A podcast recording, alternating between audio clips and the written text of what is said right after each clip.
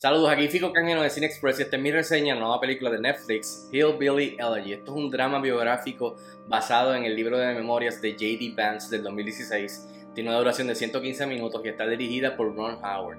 El elenco incluye a Amy Adams, Glenn Close, Gabriel Basso, Haley Bennett y Owen Astalazos. En cuestión de la historia, esta película sigue a este estudiante de la Universidad de Yale que debe de regresar a visitar a su familia pobre en Ohio luego de que hay un accidente. Y allí vemos cómo él interactúa con su madre que está luchando contra su adicción eh, de heroína y también eh, su relación con su abuela, eh, que básicamente es la persona que lo crió en verdad. Bueno y rápido el grano, ¿qué tal está Hillbilly Elegy?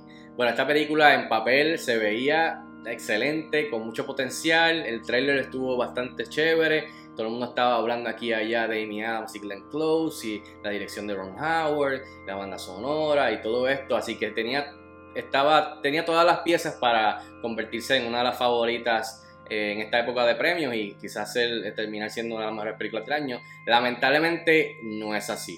Eh, y yo no terminé siendo muy fan que digamos de ella, aunque estaba loco por verla. Después de tener la oportunidad, pues eh, no está, está malita. entre las cosas positivas, en papel, como dije, todo este concepto de a través de las tres generaciones, de la abuela, la madre y el hijo, ver esta, esta, esta familia disfuncional, eh, tocar temas como la adicción, la traición, eh, o sea, eh, el amor incondicional, el apoyo, todo esto que tiene que ver con una persona, pues salir de un pueblito quizás con todo en contra y salir y conseguir, este, y conseguir éxito pues todo eso está bien interesante cuestión de explorarlo dentro de, este, de esta película dramática entre las tres generaciones con, con, con estos actores muy buenos. Así que todo eso está muy bien, está muy interesante.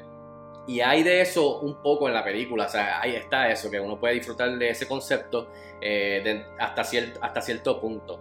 Eh, y también la ayuda que pues tiene a dos actrices, como digo, powerhouses, que son Amy Adams, que es buenísima, tiene a Glenn Close, que es buenísima, una hace de la madre con adicción, Beth, y Glenn Close hace de la, de la abuela que básicamente cría al nene, a J.D. Vance, que eh, se llama en la, en la historia Mama. So, I mean, tienes dos actrices, una frente a la otra, con una relación bien complicada, bien fracturada entre madre e hija, eh, y entonces tienes al nene por el medio, entre medio. Así que todo esto... Eh, es interesante cada vez que ellos tienen una escena, tú estás pendiente y estás bien interesado. Eh, así que yo diría que de las dos la más que brilla dentro del personaje en sí es Glenn Close, pero Amy Adams para mí también hizo un buen trabajo. Lamentablemente la historia, el guion y la ejecución, lamentablemente la traiciona estos performances de estas dos actrices buenísimas. Ahora, el lado negativo de cosas que quizás no funcionaron para mí o pudieran haber sido mucho mejor son muchas. Voy a mencionar que la película, como dije, todo en papel se veía, todo se ve y se escucha muy bonito. Pero lamentablemente debajo de ese bonete, como a veces yo he dicho aquí, eh, no hay mucho más allá en cuestión de lo, que exploraron eh, los guionistas y Ron Howard.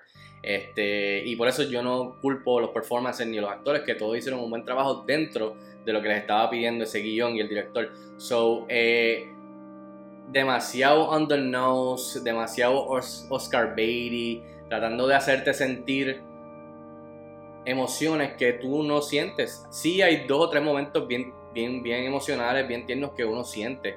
O sea que es imposible tú negar eso, pero por la mayoría de su, de su duración es te están empujando a tratar de sentir algo que en verdad tú no, tú no sientes y parte de eso es que el guion no te hace relacionarte con estos personajes el protagonista, el muchacho, eh, a través de los flashbacks y el presente, pues uno obviamente pues no se encañe, eh, no siente, no se agarra de él, no siente mucho cariño por ese personaje. El persona, algunos de los personajes se, sienten bien reales en algunas escenas y de repente en otras se ven bien, o sea, se sienten caricaturescos. So, es, como que un roller coaster de emociones donde al final no, no llegaste a sentir lo que yo creo que quizás ellos pensaban que tenían en las manos en cuestión de este, este dramón. Eh, y lo que termina siendo es como este soap opera melodramático, tipo lifetime movie.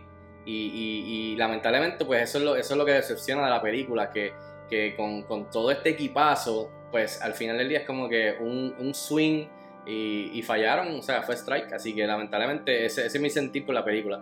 Para nada es horrible para nada es mala. Simplemente que pudo haber sido mejor y todo está, todos los elementos estaban ahí, pero lamentablemente En esta ocasión no lo lograron. En otras películas que Ron Howard ha hecho lo ha logrado, pero en esta ocasión, en esta adaptación de, de libro a película, no lo lograron. En fin, yo le doy 2 estrellas de 5 estrellas a Hillbilly Elegy. Está disponible ya en Netflix. Véanla, déjenme saber si están de acuerdo conmigo o no. Escríbanme en los comentarios como de costumbre y hasta la próxima. Cuídense mucho.